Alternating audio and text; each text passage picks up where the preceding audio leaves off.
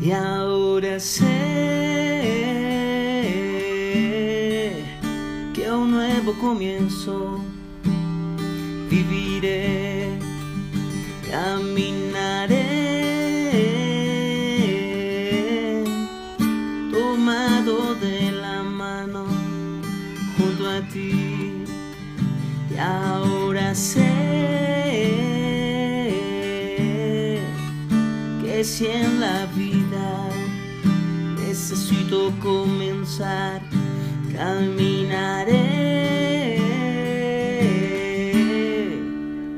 porque contigo es posible.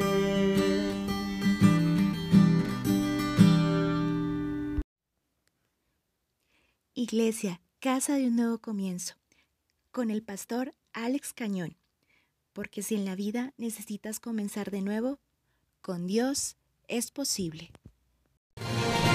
Casa de un nuevo comienzo. Casa, Casa de un nuevo comienzo. Casa de un nuevo de un nuevo comienzo. Casa Casa de un nuevo comienzo. Casa de un nuevo Casa comienzo. De un nuevo comienzo. Casa de un nuevo comienzo. Dios los bendiga. Qué alegría poderles saludar una vez más y le damos gracias a Dios porque Dios es bueno todo el tiempo y todo el tiempo Él es bueno.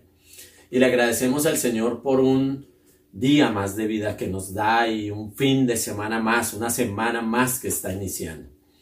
No quiero dejar pasar este momento sin saludar a todas las mujeres y desearles a todas las mujeres que van a ver este video un feliz día de la mujer. Mañana se estará celebrando a nivel internacional el Día de la Mujer y espero que Dios bendiga a cada mujer porque cada mujer es una obra de la creación de Dios. En cada mujer está la imagen y la semejanza de Dios y Dios bendiga a cada mujer. Dios bendiga a cada una de ustedes y les llene de grandes bendiciones y que la paz de Dios las acompañe, que el Espíritu Santo les esté guardando y que en todo momento Dios esté con ustedes. Permítame orar por ustedes, mujer, en este día. Padre, hoy quiero bendecir la vida de cada mujer, Señor. Quiero pedirte que de manera especial tú les estés guardando, protegiendo, ayudando, Señor. En el nombre de Jesús de Nazaret, reprendemos todo aquello que se ha levantado como violencia contra la mujer. Lo reprendemos en el nombre de Jesús y te pedimos, Señor, que llenes la vida de cada mujer con tu Espíritu Santo, que le bendigas, que le ayudes, que le acompañes y que la paz y la bendición tuya estén en la vida de cada una de ellas. Bendíceles en el nombre de Jesucristo de Nazaret. Amén y amén, Señor. Bueno, y para entrar en materia de lo que vamos a dialogar en el día de hoy, quiero hacerle una pregunta. ¿A cuántos de ustedes alguna vez se les ha perdido algo? ¿A cuántos de ustedes se les ha refundido algo? Y hablo de algo de valor, algo muy, muy, muy importante. Y eso importante no es precisamente el celular, sino algo de mucho valor. ¿A cuántos de ustedes alguna vez se les ha perdido una persona? ¿A cuántos de ustedes se les ha perdido eh, un familiar y usted dice, no lo encuentro, no sé dónde andará, no puedo encontrarlo, no puedo hallarlo? Y de una u otra manera usted empieza a buscarlo, ¿sí? Aún en la televisión nuestra o en el cine hay una película que se llama Búsqueda Implacable. Y es precisamente de un hombre que pierde a su hija y pues él hace todo lo posible para encontrarla. Entonces, cuando uno pierde algo de valor, normalmente siempre uno hace todo el deber por buscarlo y más eh, una hija, ¿no? Más alguien que tiene un valor importante para uno, un valor trascendente para nuestra vida. Y es importante que usted recuerde este título, porque de eso quiero hablar en el día de hoy. Búsqueda implacable. ¿Y una búsqueda implacable de qué? Una búsqueda implacable para conocer a Dios. una búsqueda implacable, porque a la final, si hay algo que es valioso, y si hay algo que es trascendente, si hay algo que vale muchísimo para nosotros, es Dios. Y espero que para usted Dios sea muy, pero muy valioso. Espero que Dios para usted sea extremadamente tan valioso que si usted eh, está pasando por un momento donde usted dice, oiga, yo hace rato no, no siento a Dios, hace rato no he experimentado a Dios, hace rato no siento esa presencia de Dios, la compañía de Dios, la, la, e, e, esa presencia de Dios en mi vida, quiero decirle que usted es un candidato para esta búsqueda implacable, para conocer a Dios o para encontrarse con Dios. Usted es un candidato para esta búsqueda. Y quiero invitarlo a usted a que abra su Biblia conmigo en el día de hoy en el primer libro de Samuel, el capítulo número 7, del verso 2 en adelante. Pues toda nuestra exposición bíblica va a estar centrada del verso 2 al verso 12, pero voy a iniciar leyendo los versículos del 2 al 4. Dice así la palabra de Dios, primer libro de Samuel, capítulo 7, verso del 2 al 4. Y voy a leer en la nueva versión internacional. El arca permaneció en Kiriat Jeraín durante mucho tiempo.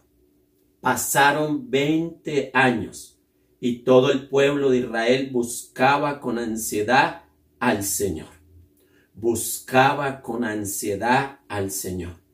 Por eso Samuel le dijo al pueblo, si ustedes desean volverse al Señor de todo corazón, desháganse de los dioses extranjeros y de las imágenes de Astarte Dedíquense totalmente a servir solo al Señor y Él los librará del poder de los filisteos. Así que los israelitas echaron fuera a los ídolos de Baal, a las imágenes de Astarte y sirvieron solo al Señor. Primer libro de Samuel, verso capítulo 7, verso del 2 al 4. Y en este texto me llamó mucho la atención y tal vez por eso titulé esta palabra eh, búsqueda implacable. Porque nos dice en el verso 2 que el arca permaneció en Kiryat Yeraín durante mucho tiempo, pero que pasaron 20 años y todo el pueblo de Israel buscaba con ansiedad al Señor. Con ansiedad. Y uno dice 20 años buscando a Dios. Y en este texto uno puede darse cuenta porque eh, cuando uno lee los versos anteriores, uno se da cuenta que los filisteos ah, se habían robado el arca, el arca de Dios, que los, unos profetas, unos sacerdotes habían sacado para ver si lo llevaban como un amuleto de buena suerte para ganar una guerra, pero terminaron los filisteos robándose el arca. Y esto trajo tristeza, los sacerdotes murieron, Elí murió y cuando regresaron el arca, los filisteos la enviaron y la dejaron en Kiriat. Y parece que por 20 años no hubo quien liderase al pueblo en su vida espiritual. Pero me llama la atención que la Biblia dice que pasaron 20 años y todo el pueblo de Israel buscaba con ansiedad al Señor. Levantaron una búsqueda implacable. Y es algo que usted y yo deberíamos hacer. Cuando se ha perdido la presencia de Dios, cuando se ha perdido a Dios, cuando ya como que no conocemos a Dios, cuando ya no eh, experimentamos esa presencia, esa guianza, esa dirección de Dios, cuando ya no hemos podido experimentar la vida de Dios, en nosotros deben hacer una búsqueda implacable para encontrarnos o para conocer a Dios. Porque tal vez usted que está escuchando esta palabra y está escuchándonos en el día de hoy, tal vez usted no, no sepa de Dios. Tal vez usted no haya tenido una experiencia con Dios porque nosotros hablamos de un Dios con el cual tenemos una experiencia continua. Un Dios que nos habla, un Dios que nos guía, un Dios que nos protege, un Dios que está con nosotros, un Dios que nos da oportunidades. Es un Dios vivo, es un Dios real. Y mi invitación en el día de hoy es para que si usted no ha experimentado a este Dios real, usted levante esta búsqueda implacable para conocerlo a Él, para encontrarse con Él. El texto nos dice que durante 20 años el pueblo buscaba con ansiedad al Señor. Con ansiedad. O sea que nunca pararon de buscarlo, nunca pararon de buscar y buscar y buscar al Señor, no pararon. Y es importante que usted y yo no paremos de buscar. Tal vez como nos habla esa película de un hombre que se enteró que a su hija la habían secuestrado y él no paró hasta encontrar a su hija y salvarla. Pues quiero decirle que nuestro Dios es un Dios que quiere ser hallado por todos nosotros, pero que aún su palabra dice, me buscaréis y me hallaréis porque me buscaréis de todo vuestro corazón. Y es una promesa de Dios que nos da de que si nosotros lo buscamos, lo podemos encontrar. Así que lo invito a esta búsqueda implacable y este texto nos da tres consejos para nosotros encontrarnos con Dios para nosotros eh, conocer mejor a Dios, para nosotros conocer mejor a Dios. Porque en los versos que leímos, eh, desde el verso número 3, dice que por eso Samuel le dijo al pueblo, ¿y quién era Samuel? Samuel eh, fue el sacerdote que Dios llamó para empezar a liderar el pueblo hacia Dios. Recordemos que cuando Elías muere, eh, Elí muere, perdón, Elí muere y sus dos hijos mueren. En ese momento, Samuel todavía era un jovencito, era un niño, ¿sí? Tal vez ya un jovencito. Y ahora que han pasado estos 20 años, ahora Samuel ya está más grande y Samuel había sido un hombre llamado por Dios, que tuvo una experiencia donde Dios le habló, que, eh, directamente y donde Dios le declaró el propósito para la vida de él y aún lo que iba a pasar con él y con sus hijos. Pero ahora Samuel está liderando al pueblo porque el pueblo está buscando a Dios implacablemente. El pueblo anhela, desea conocer a Dios, encontrarse con Dios, anhela que Dios vuelva a estar con ellos. Y Samuel empieza a hablarles y a decirles, por eso Samuel le dijo al pueblo, si ustedes desean volverse al Señor de todo corazón, desháganse de los dioses extranjeros y de las imágenes de Astarte. Dedíquense totalmente a servir solo al Señor, solo al Señor, y Él los librará del poder de los filisteos. Así que los israelitas echaron fuera los ídolos de Baal y las imágenes de Astarte y sirvieron solo al Señor. Y estas palabras me llaman la atención a mí. Y por eso este primer punto, esta primera manera de, eh, acercarnos a Dios, de conocer a Dios es la adoración correcta. Una búsqueda implacable para encontrarnos con Dios o para conocer a Dios es una búsqueda que se hace a través de una adoración correcta. Una adoración correcta. ¿Y por qué le hablo de esta adoración correcta? porque hay maneras de adorar incorrectas. ¿Sí? Cuando uno habla de que hay algo correcto y hay algo incorrecto, es porque hay una manera de hacer las cosas como está establecido y hacerlas, digamos, con trampa o hacerlas como no está establecido o como está prohibido hacerlas. Entonces, Samuel hace un llamado a todo el pueblo, a toda la nación, que durante 20 años, 20 años habían buscado al Señor, pero no lo habían encontrado. Estaban buscando al Señor y lo bueno del pueblo fue que siguió buscando a Dios y siguió buscándolo, pero lo malo sabe qué es? Que ellos no habían presentado una adoración correcta a Dios. ¿Y por qué lo digo? Porque aquí dice que Samuel les dijo, mire, desháganse de todos los ídolos, de los otros dioses esos dioses de metal, de madera, de bronce, esos dioses que ustedes buscan y que ustedes realmente no están buscando solo a Dios, sino que buscan a Dios, pero también buscan a esos dioses a ver quién les responde. Y es tremendamente una verdad necesaria para nosotros en estos días.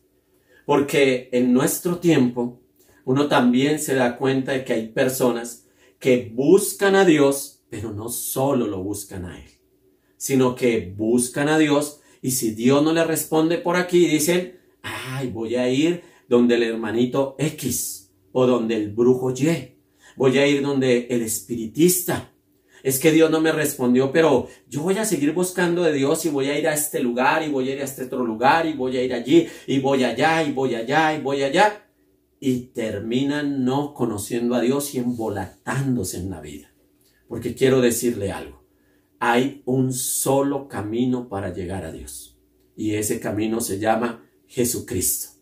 Jesucristo es el camino, la verdad y la vida que nos llevará al Padre. O sea que hay un solo camino verdadero de vida que nos conduce al Padre. Y ese camino es Jesucristo. Y yo lo invito a usted para que analice por un momento su vida. Para que analice por un momento si usted es de aquellos que dicen, estoy buscando a Dios, pero lo busca de maneras incorrectas que le rinde culto de manera como la Biblia dice que no lo hagamos. ¿Sí? Y de pronto usted me dice, oiga Señor, yo no lo conozco a usted.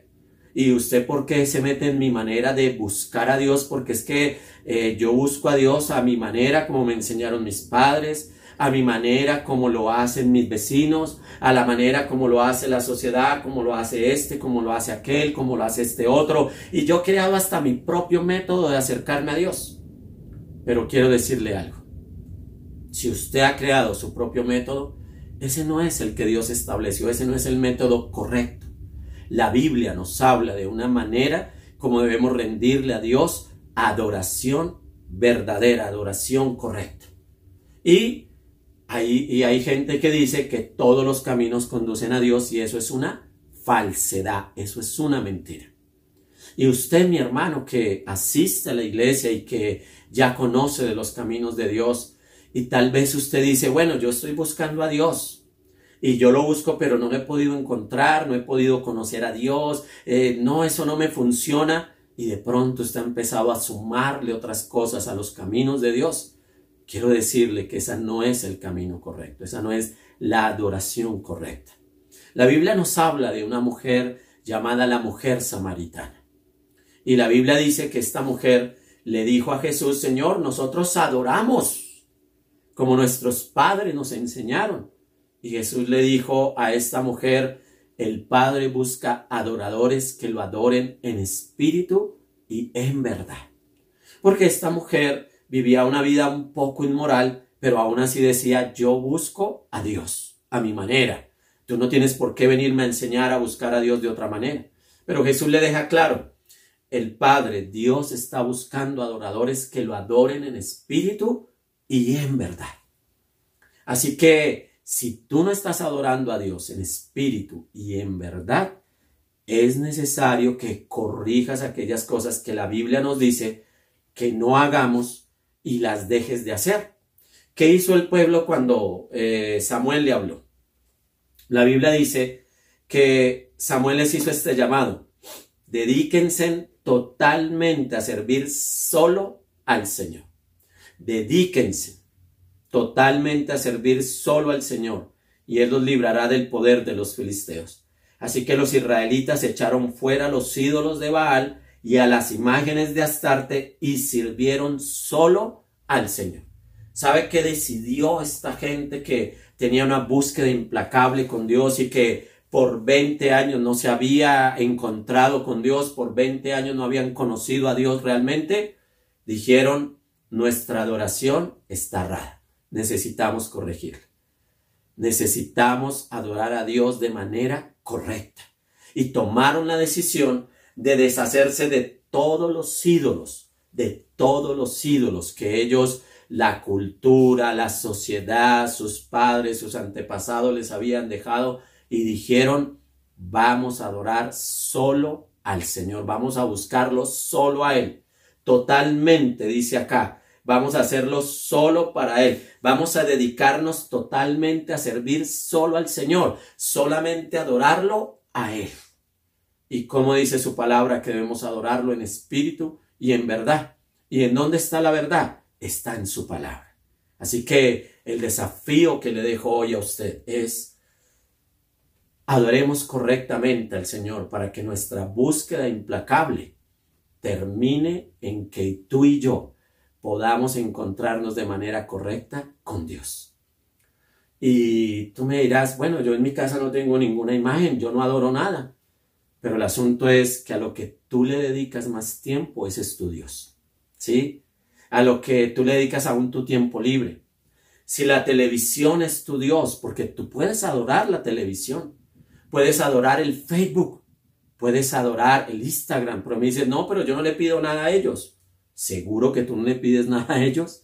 ¿Seguro que tú no dependes de ellos? ¿O acaso tú no dices, ay, yo ando aburrido, voy a desestresarme? Eh, es que no, voy a pasar el tiempo. Pero ¿con quién deberíamos pasar nuestro tiempo?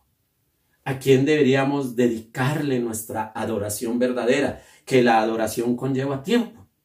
¿A quién deberíamos pedirle en medio de las situaciones que estamos viviendo? Y el asunto es que si yo adoro a Dios, debo dedicarle tiempo a Dios. Porque si no, puede ser tal vez una religiosidad.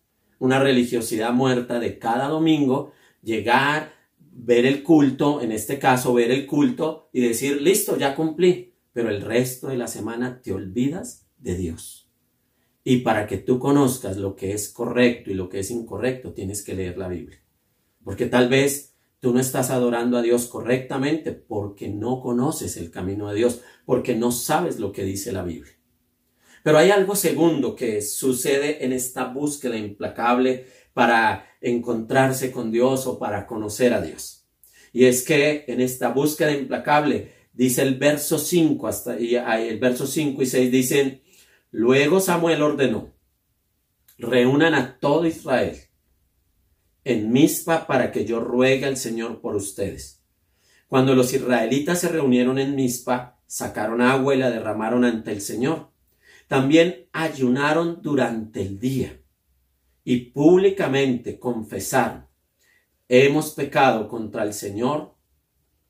Fue en Mizpa donde Samuel comenzó a gobernar a los israelitas. Mira, solo ahí, solo ahí, solo ahí en Mizpa fue donde Samuel empezó a ser el líder de la nación.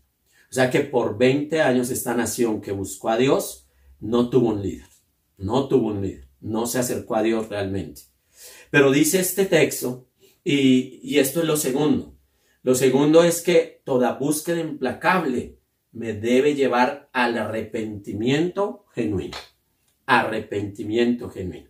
Lo primero es una adoración correcta pero lo segundo es a un arrepentimiento genuino. ¿Por qué?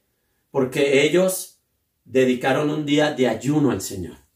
Ellos adoraron, ofrecieron algo a Dios. Dice que tomaron agua y ofrecieron a Dios una manera de rendirle adoración a Dios allí. No vamos a entrar en ese detalle. Lo que me llama la atención es que ellos ayunaron ese día como un acto de, de pedir perdón. Pero además de eso dice que confesaron sus pecados públicamente. Yo no sé cuántos de nosotros estaríamos dispuestos a un arrepentimiento genuino. Porque la persona que se arrepiente de verdad, genuinamente, es la persona que públicamente habla de sus errores. Que públicamente dice, mire, yo me equivoqué en esto. La palabra del Señor nos dice en Proverbios que el que encubre sus pecados no prosperará, mas el que los confiesa y se aparta alcanzará misericordia. Y es muy importante que tú y yo podamos confesar nuestros pecados. Y como dice la Biblia, públicamente. Ay, pastor, pero eso qué vergüenza. ¿Cómo voy a hacer eso? ¿Cómo voy a reconocer ante mi esposa que yo le fui infiel? Pastor, pero yo qué le voy a contar a, a, mi mamá, a mi papá, que yo tengo problemas con la pornografía. Pastor, yo cómo le voy a decir a mi papá, a mi mamá que yo les robo dinero cuando ellos están durmiendo. Pastor, pero yo cómo voy a hacer esto, cómo voy a hacer... Qué vergüenza, pastor.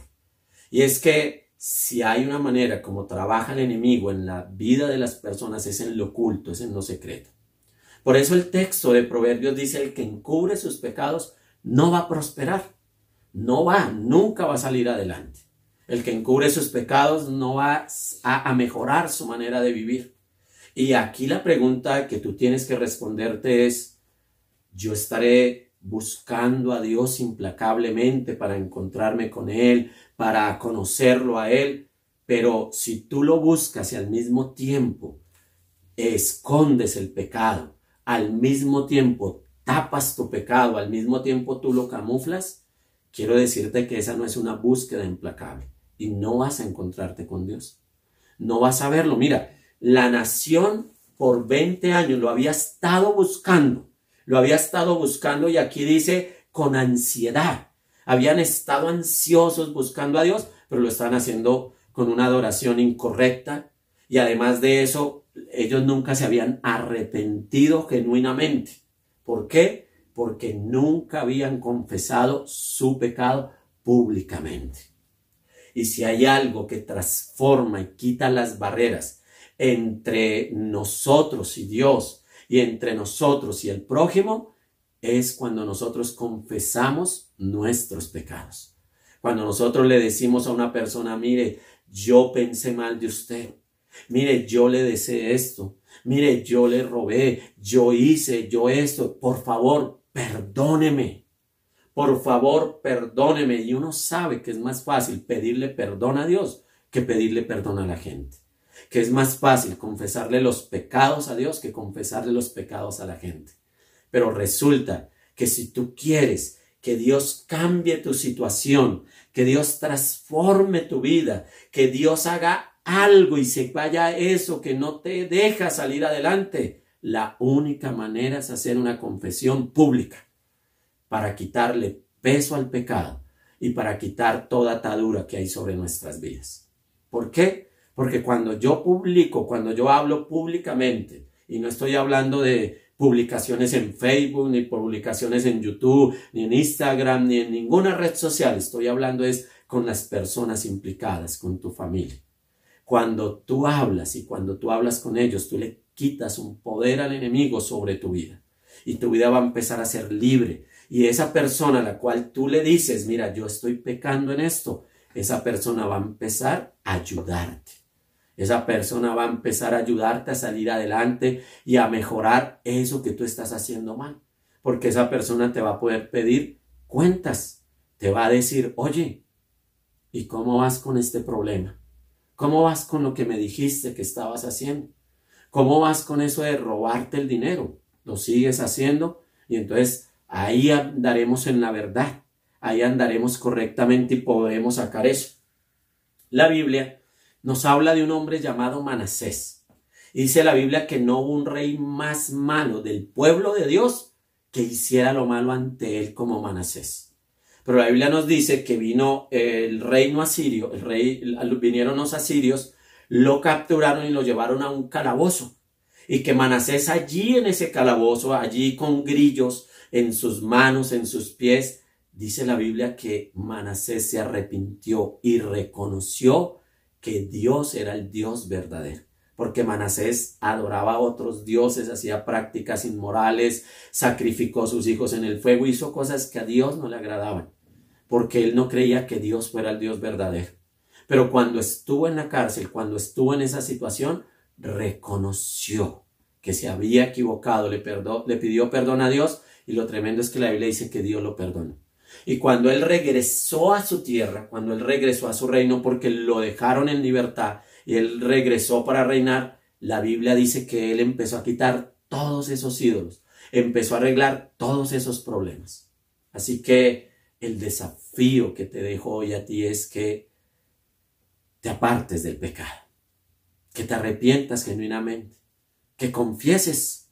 Ah, es vergonzoso, es muy difícil decirle a una persona, y sobre todo si es la esposa, bueno, si son los padres, decirle, mira, estoy pecando en esto. Pero también es muy liberador y trae mucha bendición poder confesar nuestros errores. Eso trae una libertad sobre nuestra vida maravillosa.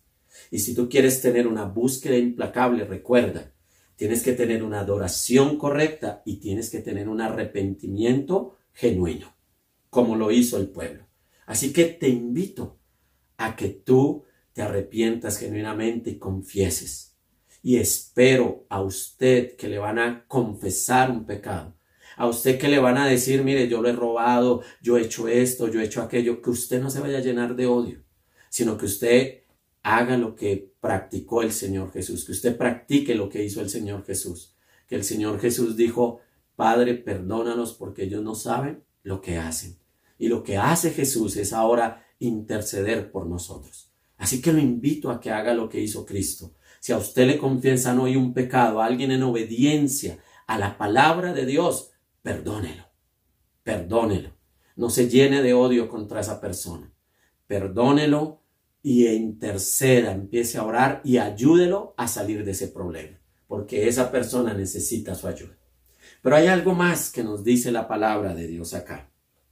Y es que para tener una búsqueda implacable, para encontrarme con Dios o llegar a conocer a Dios, yo necesito apoyarme en Dios en medio del temor. Apoyarme en Dios en medio del temor. ¿Y por qué le digo esto? Porque en el verso 7 nos dice este texto así. Cuando los filisteos se enteraron de que los israelitas se habían reunido en Mizpa, los jefes filisteos marcharon contra Israel. Al darse cuenta de esto, los israelitas tuvieron miedo de los filisteos y le dijeron a Samuel, no dejes de clamar al Señor por nosotros, para que nos salve del poder de los filisteos. Samuel tomó entonces un cordero pequeño y lo ofreció en holocausto al Señor. Luego clamó al Señor en favor de Israel y el Señor le respondió. El clamor del pueblo fue, no dejes de clamar por nosotros al Señor, para que el Señor nos salve del poder de los filisteos. Dice que los israelitas tuvieron mucho miedo. ¿Por qué? Porque 20 años buscando ellos al Señor, pero 20 años donde los filisteos los oprimían, donde los filisteos les hacían daño. Y ahora que ellos decidieron arrepentirse, decidieron adorar al Señor, decidieron hacer las cosas de manera correcta, ahora el enemigo se levanta contra ellos. Y quiero decirte que habrá momentos de la vida donde tú adores al Señor de manera correcta, donde tú te arrepientas genuinamente y se va a levantar un problema. Se va a levantar un problema. ¿Sí? Y créeme que aquí uno dice, pero si están haciendo lo recto, si están haciendo las cosas bien, ¿por qué vienen los filisteos a atacarlos y por qué los van a destruir? Y ellos reunidos en culto y los filisteos a hacerles la guerra. Y esto produjo temor. Pero lo tremendo fue que ellos le dijeron a Samuel y se apoyaron. Se apoyaron en Dios en medio del temor y en ese momento ellos le dijeron al Samuel, no dejes de clamar por nosotros Mire que no dice que ellos pararon el culto y se fueron a pelear. Dice que ellos dijeron, mira, sigue orando, sigue intercediendo por nosotros. Se apoyaron en Dios en medio del temor, en medio de la dificultad. Se apoyaron en Dios. Dijeron, aquí nos vamos a quedar en esta situación y vamos a esperar a ver qué va a hacer Dios. ¿Qué va a hacer Dios? Porque lo hemos adorado correctamente nos hemos arrepentido genuinamente, hemos confesado nuestros pecados, nos deshicimos de los ídolos. Pero ahora, ¿qué va a hacer Dios? ¿Qué va a hacer Dios ahora en este momento? ¿Será que Dios puede hacer algo? Claro que Dios puede hacer algo. La palabra del Señor nos dice que debemos, que el rey Ezequías, el rey Ezequías, un rey de Judá, eh, él estaba haciendo bien, estaba prosperando, le iba bien, y se levantó el rey de Senaquerit, el rey de Asiria. Y vino a amedrentarlo y vino a, decirle muchas palabras, le hizo la guerra, vino a traer temor al pueblo, los encerraron, ellos duraron encerrados un tiempo y en medio del temor, dice la Biblia, que el rey Ezequías rasgó sus vestidos, fue al templo y oró. Y le dijo a Dios, Dios, mira lo que van a hacer esas personas contra nosotros. Mira todo el mal que nos va a hacer ese rey Senaquerit. Mira la destrucción que va a traer. Señor, mira, aún les llevaron cartas de guerra donde les decían lo que les iban a hacer. Y él llevó esas cartas a Dios y le dijo, Señor. Y ahí vino una palabra de Dios, de paz, de tranquilidad. Y no solo eso vino, sino que después vino la liberación de parte de Dios. Y es que cuando nosotros buscamos a Dios implacablemente, nuestro apoyo debe ser Dios. ¿Sí? Y tal vez tú me digas, pastor, pero si yo lo estoy buscando para conocerlo, ¿cómo es que yo me voy a apoyar en Dios si no lo conozco? Ah, porque ahí es donde viene la fe. Ahí es donde viene la fe. Ahí es donde tú depositas tu fe en Dios. Porque todo aquel que se acerca a Dios debe creer que Él existe y que Él es galardonador de los que le buscan. Todo aquel que se acerca a Dios debe creer que Él tiene el poder y la suficiencia con la cual hizo el universo y todo lo que hay, pero también tiene el poder para ayudarte en medio de la dificultad. Recuerda lo que dice la palabra del Señor. Me buscaréis y me hallaréis porque me buscaréis de todo vuestro corazón. Y el, esta nación que decidió buscar a Dios implacablemente, ¿sabes qué sucedió? Pudo encontrar a Dios. Pudo encontrarlo. Y ellos experimentaron a Dios. O sea, ya no era el Dios que les habían contado. Ya, no, ya no era el Dios que está en la Biblia. Ahora ellos iban a experimentar a Dios realmente. Y yo te invito para que tú te apoyes en Dios, aún en medio de la dificultad, aún en medio del temor. Apóyate en Dios y solo en Él, totalmente en Dios. Apóyate en Dios. Pero ¿cómo hago eso, pastor? Ah, como la Biblia lo dice como te lo he contado que lo hizo el rey Ezequías y muchas otras personas de la palabra de Dios que se apoyaron en Dios totalmente. Y dicen los versos número 10 para concluir este, este, este mensaje. Dice, mientras Samuel ofrecía el sacrificio, los filisteos avanzaron para atacar a Israel. Pero aquel día el Señor las lanzó grandes truenos contra los filisteos esto creó confusión entre ellos y cayeron derrotados ante los israelitas. Entonces los israelitas persiguieron a los filisteos desde Mizpa hasta más allá de Betcar, matándolos por el camino. Después Samuel tomó una piedra, la colocó entre Mizpa y Zen y la llamó Eben Eser, que significa el Señor no ha dejado de ayudar el Señor no ha dejado de ayudarnos. Y cuando tú y yo decidimos buscar a Dios implacablemente, cuando tú y yo decidimos y decimos no, no importa que ahorita no lo sienta, no importa que, que hace 20 años tuve una experiencia con Dios y no la volví a tener, no importa, voy a seguirlo buscando. Voy a entregarme a Dios de corazón. Voy a hacer lo que a Dios le agrada, voy a hacer las cosas bien. Y cuando tú decides adorar a Dios de la manera correcta, despojando de todo aquello que a Dios no le agrada, cuando tú decides arrepentirte genuinamente y confiesas tus pecados, y cuando tú decides apoyarte en Dios en medio del temor, vas a encontrarte con Dios. Vas a conocer el poder de Dios. Vas a experimentar la gloria de Dios a tu favor porque mientras el pueblo de Israel estaba en culto, estaba ofreciendo sacrificios a Dios, estaba eh, entregando a Dios, Dios dice que mandó truenos y que los filisteos se confundieron tanto que se derrotaron a sí mismos y lo que ya hicieron los el pueblo de Dios fue ir a rematarlos. Pero quien peleó por ellos fue Dios. Quien les dio la victoria fue Dios y lo que por 20 años no había sucedido a la manera de ellos, con los dioses que ellos habían buscado y en la forma que ellos hacían, ahora al hacer las cosas de la manera correcta, como la palabra del Señor nos dice, en ese momento que decidieron hacer esa búsqueda implacable y se dejaron guiar por el líder de Dios, por Samuel, en ese momento pudieron encontrarse con ese Dios vivo y real que pelea por nosotros todo el tiempo. Dios es un Dios que quiere ser encontrado por nosotros. Búscalo implacablemente.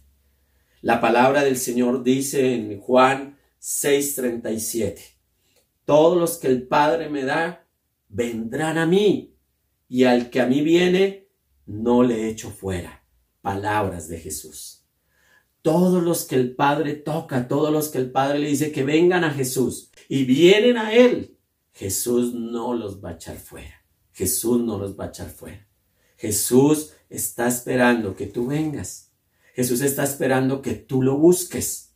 Y cuando tú busques a Jesús y lo busques en una adoración correcta, cuando tú lo busques con un arrepentimiento genuino y cuando tú lo busques apoyándote solamente en Él, vas a experimentar la gloria de Dios. Vas a experimentar el favor de Dios a favor de tu vida, a favor de tu familia, a favor de todos los de tu casa. Búscalo implacablemente, porque Jesús vino para ayudarnos Jesús vino para salvarnos. Jesús vino para acogernos en Él. Y cuando Él está con nosotros, ¿quién contra nosotros? dice su palabra. Si Dios es por nosotros, ¿quién contra nosotros? Busca a Dios, porque Dios quiere que tú lo encuentres. Pero recuerda, es tu decisión acercarte a Dios de la manera correcta, hacerlo como Él quiere que, como dice su palabra, que debemos hacerlo. Y yo quiero invitarte a que en el día de hoy tú cierres tus ojos y hagamos una oración a Dios en este momento. Hay personas que están embolatadas en los caminos de Dios, porque tú has venido buscando a Dios, pero has venido adorando otros ídolos. Has venido pidiéndole a Dios, pero pidiéndole a otras cosas. Y estás súper embolatado y tu vida no funciona.